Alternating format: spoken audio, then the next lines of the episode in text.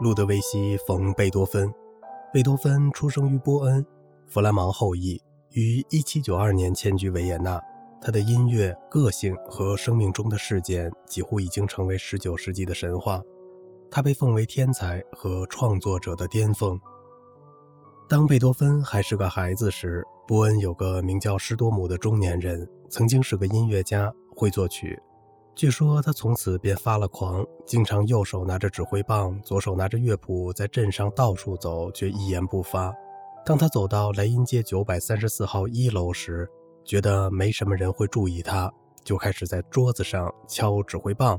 他朝上指着贝多芬的家，好像那儿有支乐队，然后用指挥棒在乐谱上打拍子，一句话也不说。路德维希·范·贝多芬经常嘲笑他，有一次说。看到他，我们就知道音乐家会变成什么样。音乐已经让这个人成了疯子，会让我们成为什么呢？当约翰·范·贝多芬有客人时，路德维希就会蹭到钢琴旁边，用右手弹几个和弦。这时他父亲会说：“乱弹什么？走开，否则请你吃耳光。”一天，路德维希又在即兴弹琴，这时候他父亲走进来：“跟你说了多少次了？你什么时候才能停？”他又弹了一遍。问父亲：“这难道不美吗？”他父亲说：“跟美没有关系，你自己造的吧。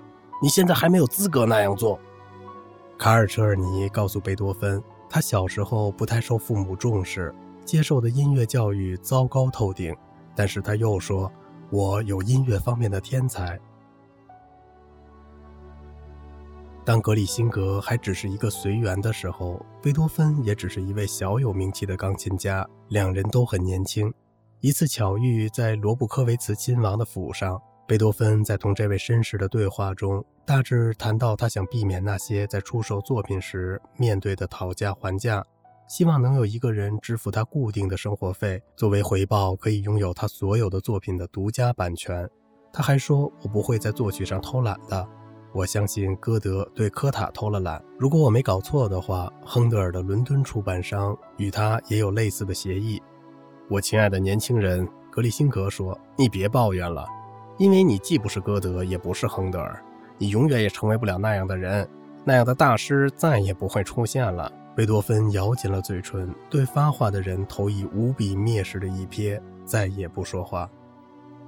他似乎认为陌生感和原创性是作曲应该达到的主要目的，这点从他对一位女士的回答中可以看出来。他问他是否经常去看莫扎特的歌剧，他说自己对那些作品不是很了解，而且他除了自己的音乐外很少听别人的音乐，不然会影响自己的原创性。在演奏 C 小调钢琴协奏曲时，他让我翻谱，但是老天帮帮我吧，说起来容易，做起来难。在我眼前的几乎就是白纸若干，最多在一两页上有几个埃及象形文字。他草草记下这些符号，对我来说完全无法理解，对他却是提示。他几乎全凭记忆演奏了整个独奏部分，因为他通常没什么时间把这些规规矩矩地写在纸上。每次接近那无形的段落的结尾处，他就会偷偷给我一个眼神，一定是我那种生怕错过关键时刻的慌张神色，令他觉得十分好笑。之后在晚餐中，他仍旧笑个不停。贝多芬有一次听到施特莱彻的女儿在练习，听了一会儿，他问道：“这是谁写的？”“您呀，这破烂居然是我写的。”“哦，贝多芬，你以前多么白痴！”不管听众是谁，他总是知道如何制造那种感人的气氛。听众们经常润湿了双眼，许多人甚至会大声地抽泣。除了为大家带来的美妙新鲜的灵感、精力充沛的风格外，他的演奏中总有些非同寻常的感情。每次这种即兴表演结束后，他总是朗声大笑，取笑那些受他感动的听众。你们都是傻瓜，他会这么说。谁能活在这么一群被宠坏的孩子当中？贝多芬在创作时，脑子里总有些特别的对象。在写第三交响曲时，他想到的是波拿巴，担任第一执政官时的波拿巴。当时贝多芬非常崇拜他，甚至将他与古罗马时代的执政官们相媲美。我和其他几个好友曾经看到这部手稿摊在他的书桌上，波拿巴的名字在标题页上，结尾处署有路德维希·冯·贝多芬，但没有其他文字。其中的内容怎样，我并不知晓。我是第一个告诉他拿破仑称帝的人。他义愤填膺，咆哮着说：“那么他也成了一个凡夫俗子。现在他也会践踏他人的权利，满足自己的野心。他会将自己置于他人之上，成为一个暴君。”贝多芬走到桌边，拿起那张标题页，撕得粉碎，扔在地上。他重写了第一页，直到那时，交响曲的标题才被改为《英雄》。1802年，贝多芬开始逐步丧失听力。他记录下了自己的艰难处境。人们在他死后发现了这些文件，也就是《海利根施塔特遗书》，致我的兄弟卡尔和约翰·贝多芬。哦。世人以为我恶毒、冥顽，乃至厌恶人类，这是怎样的错怪呀！你们不明白，之所以我给你们留下那种印象的隐衷。从童年时代起，我的心灵就一直满怀着善意的温情，甚至还想成就一番伟业。但是想想这六年，我无望地遭受着病痛的折磨，愚蠢的医生更加剧了我的痛苦。他们年复一年地用有望好转的谎言来欺骗我。到头来却让我面对病情持续的可能，也许花上几年能治愈，也许根本不可能。我虽然天性热情积极，也很容易受到社会变迁的影响，但很快就要被迫去过离群所居的生活。就算有时我想努力忘掉这一切，唉，可是糟糕的听力又无情地将我拖回到现实，反而更叫人悲伤。我怎能对别人说，请大声一点，叫响一点，因为我是个聋子？唉。我怎能承受这种感官上的缺陷呢？这种感官于我本人而言，本该比旁人更加的完美，而我也曾经拥有过这种感官的极致，其程度在我的同行中几乎无人能及。唉，我做不到，所以请原谅我，在我应该与你们共享天伦之时，却看上去不通人情。我注定会遭人误解，这种不幸令我加倍痛苦。我无法与朋友们轻松言笑。无法促膝谈心，无法交流思想，我必须在孤独中生活，好像被放逐之人。只有万不得已之时才会交际。每当我接近他人，就会产生强烈的畏惧，担心别人会发现我的毛病。因此，过去半年里，我一直待在乡下。我那明智的医生嘱咐我，应该尽可能地保护听力。正如我现在的想法如出一辙。但有时我还是会禁不住与人为伴的冲动，而置医嘱于不顾。然而，当站在我身边的人听到远处传来的笛声，而我却听不到；当别人听到牧羊人的歌声，而我却听不到时，这对我来说真是很丢人。这些事几乎把我逼到绝境，只要再多一点儿，我就会结束自己的生命。只有我的艺术能将我拉回来。哎。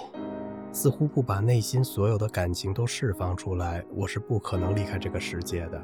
所以我还在忍受着悲惨的存在，真是悲惨。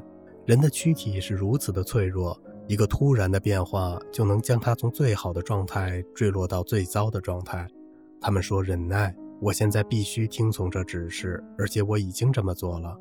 我希望我能一直坚定地坚持到无情的命运女神割断那条生命之线。也许我会好起来，也许不会。我已经做好了准备。